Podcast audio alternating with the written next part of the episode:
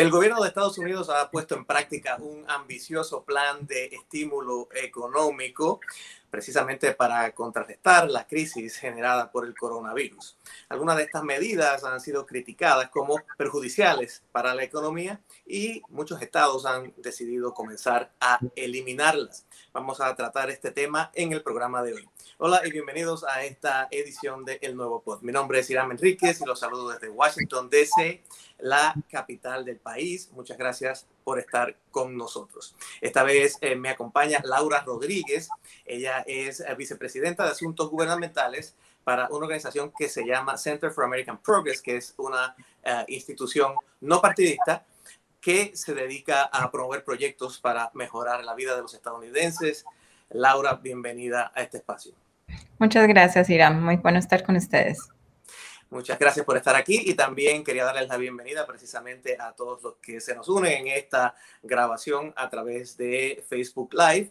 Por supuesto, las personas que nos siguen en el podcast lo pueden hacer a través de todas las plataformas de podcast donde escuchan sus podcasts favoritos y también a través de nuestro canal de YouTube.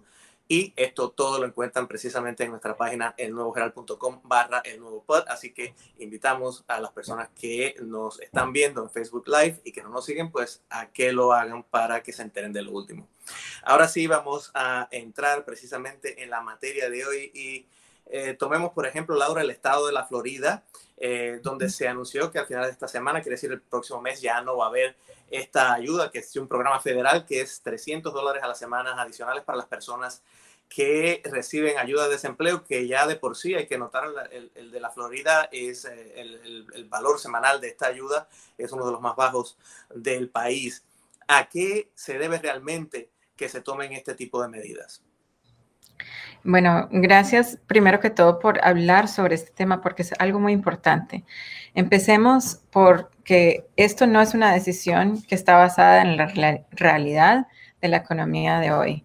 Es basada en una decisión política del gobernador. La realidad es que, primero que todo, como tú acabas de decir, el estado de la Florida tiene uno de los eh, niveles más bajos de, para pagar de desempleo. No hay nadie en la Florida que puede vivir solo en desempleo. Ya em, con eso estamos empezando con un problema muy grande. El otro problema, obviamente, es que la pandemia le dio a la economía muy duro y le dio a la gente sin falta, ¿cierto? Eh, cerraron negocios eh, sin, sin, y, y gente perdió trabajo sin culpa de ellos. Entonces, lo que estamos viendo y lo que hemos visto es una decisión que es contraproducente al objetivo de ayudar a la economía a recuperar después de esta pandemia. Eh, están desacelerando la recuperación con esta decisión. La gente que, que está recibiendo estos beneficios en este momento lo está gastando, lo están pagando sus facturas, están están comprando comida, toda esa plata vuelve a entrar a la economía y es un, es un sistema que, un ciclo positivo para la economía. Entonces, precisamente, ¿por qué? Eh, ¿Cuál es la fuerza entonces para tomar esta medida que, vale aclarar, no solamente la ha tomado el estado de la Florida, hay otros 22 estados que también han tomado medidas similares. Eh, también vale la aclaración que son estados donde hay gobiernos republicanos, así que eh, hay un matiz político detrás de todo esto, pero eh, ¿qué, ¿qué, esperan estos gobiernos en, en, ese sentido? Hay una, hay una, un, una línea de, de, pensamiento que la gente no está volviendo por la plata del desempleo que le están dando. como, como dije antes, antes eh, no solo la plata de desempleo, pero hasta con los 300 dólares más. Nosotros hicimos un estudio en el Center for American Progress el año pasado. Vimos a todos los estados en el país y no hay ni uno donde se puede vivir con hasta, hasta con 400 dólares más por semana de desempleo, ni uno. Eh, no es posible con lo mínimo que uno necesita. Entonces, ya esa línea de, discusión no, no, tiene, no, tiene razón, no, tiene razón. Primero. Segundo, también están ignorando la, lo obvio que es que todavía hay muchas escuelas que no están abiertas o daycares que no están abiertos y hay muchos padres que no pueden volver, especialmente mamás, que no pueden volver a trabajar hasta que todo eso vuelva a la normalidad. ¿Dónde van a poner a sus hijos mientras trabajan?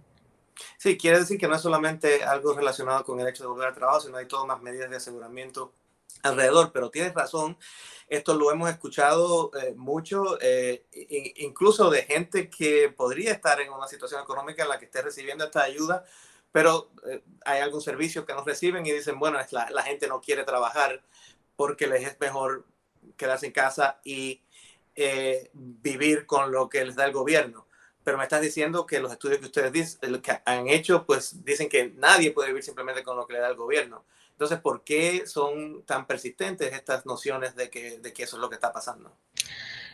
Eh, eso, eso sí, yo no lo sé, no sé responder, no sé por qué. Eh, hay una idea, yo creo que es algo más o menos em, común en el Partido Republicano, piensan que que hay gente que se quiere quedar en la casa. Yo no conozco a esta gente, todo el mundo quiere trabajar. Ese, hasta, digamos que sigan estos beneficios extras, no eran para siempre, siempre tenían una fecha de terminar. Eso era... En este caso de septiembre, ¿verdad? Que exactamente. Específicamente septiembre. septiembre. Exactamente. Entonces, eh, esto siempre iba a terminar a algún punto. Esto era solo para dejar que la gente pueda respirar y pueda tener un poco de seguridad mientras volvamos a la normalidad y que los negocios puedan volver a abrir. Me surge una pregunta y no sé si a lo mejor tienes la información. ¿Qué pasa con estos fondos que esos estados, esos fondos federales que esos estados deciden no utilizar? Eh, bueno, eh, son, eh, me imagino, de verdad no sé, tendría que mirar, no, no sé la respuesta para eso, pero me imagino que, quedan, que se devuelven al gobierno federal, porque es, es plata federal.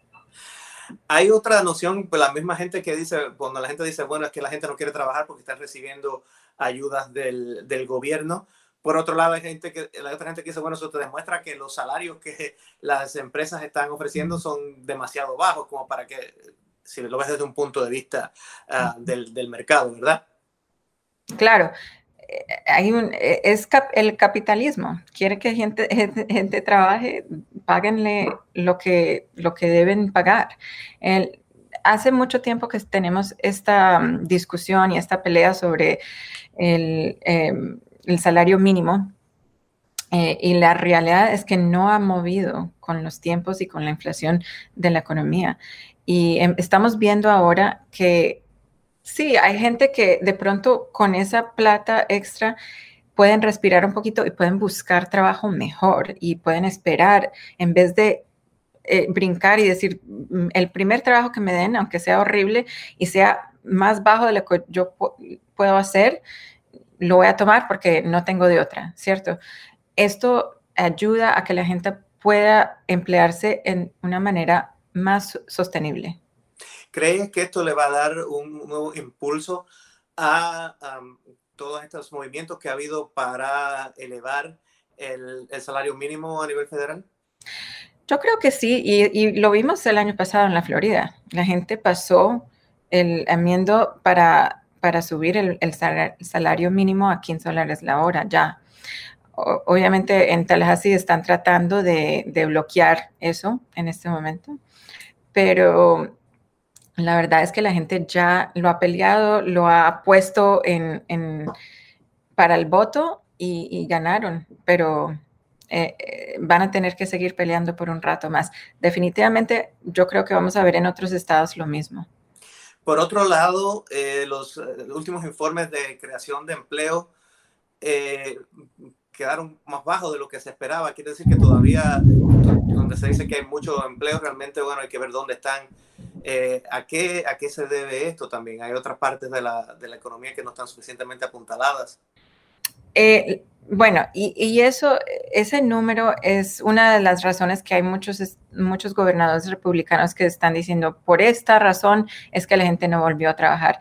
Pero otra vez vuelvo a decir, hay, todavía no hemos vuelto a la normalidad, no hay suficiente cuidado para los niños y hay muchos padres, eh, lo que vimos, eh, los que sí, los números que subieron, los trabajos que hubieron, eran casi todos hombres.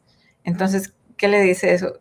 que hay mujeres que seguro que quieren volver, que no han podido, no tienen dónde dejar sus niños en el día para trabajar. el otro tema que es eh, precisamente hablando de los niños es algo que también eh, va a, empezar a entrar en efecto ahora y esos son los, los créditos por, por los, uh, por, los, por, los, hijos de, de, las uh, familias.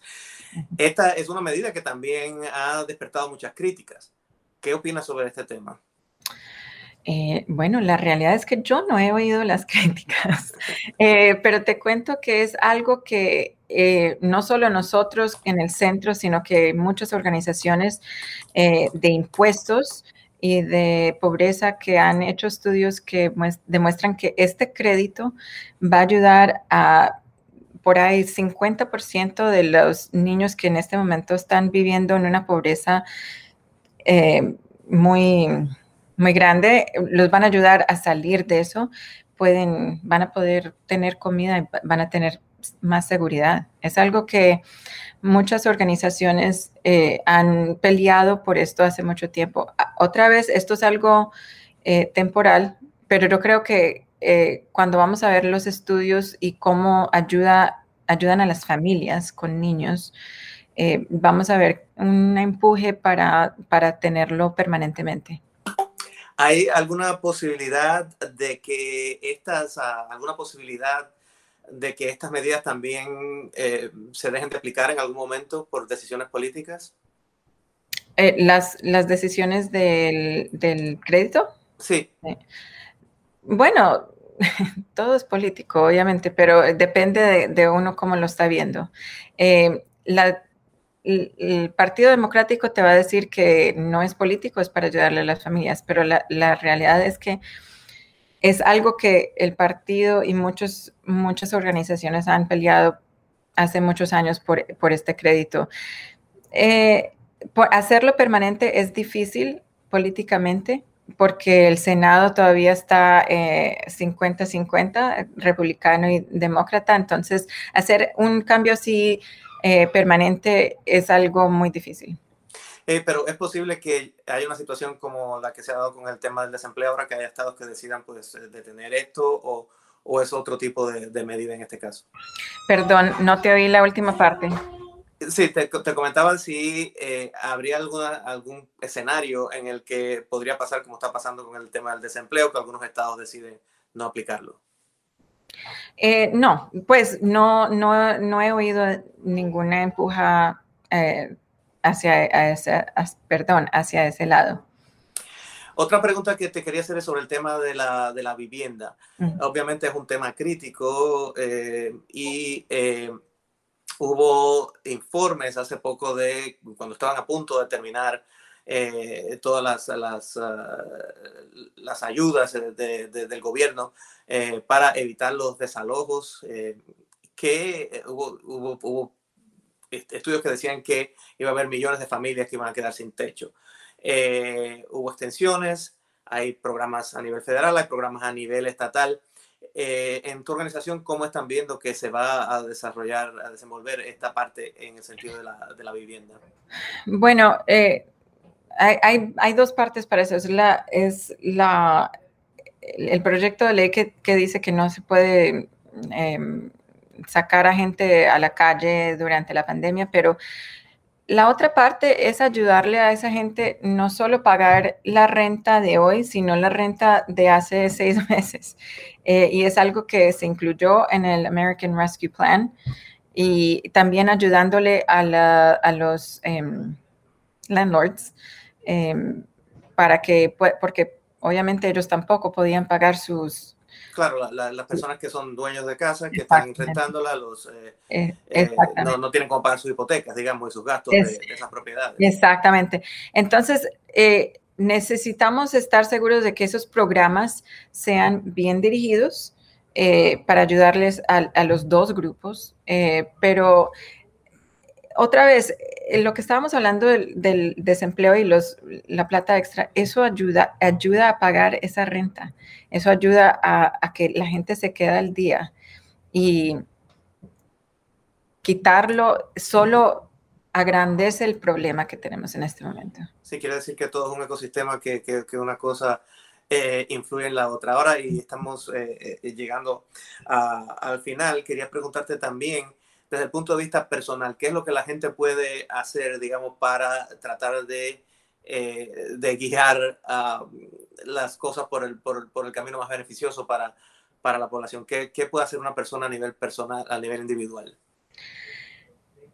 Yo creo que hay mucha gente que no, no tienen tiempo, y, yo lo entiendo muy bien, de, de enterarse de las cosas que están pasando en Tallahassee, en la Florida, eh, quedémonos en la Florida, lo que está pasando en Tallahassee con los representantes y senadores y gobernador, que son los que están haciendo las, decisiones que están impactándolos todos los días. Eh, eso es algo que desafortunadamente ellos saben que hay gente en Washington, ¿cierto? Y más o menos saben quiénes son sus representantes en Washington, pero casi nunca saben cuáles son sus representantes en, Tallahassee. Y esa gente está haciendo las, estas decisiones de parar un programa federal que no les cuesta a ellos ni un, ni un centavo, pero lo van a parar Muchas gracias por haber estado con nosotros en este espacio. Le agradezco a nuestra invitada de hoy y les invito a que nos sigan en las redes sociales y también a que nos sigan en sus plataformas de podcast preferidas, en nuestro canal de YouTube y también en la página elnuevoherald.com barra el nuevo pod. Mi nombre es Irán Enríquez. Nos vemos en el próximo episodio.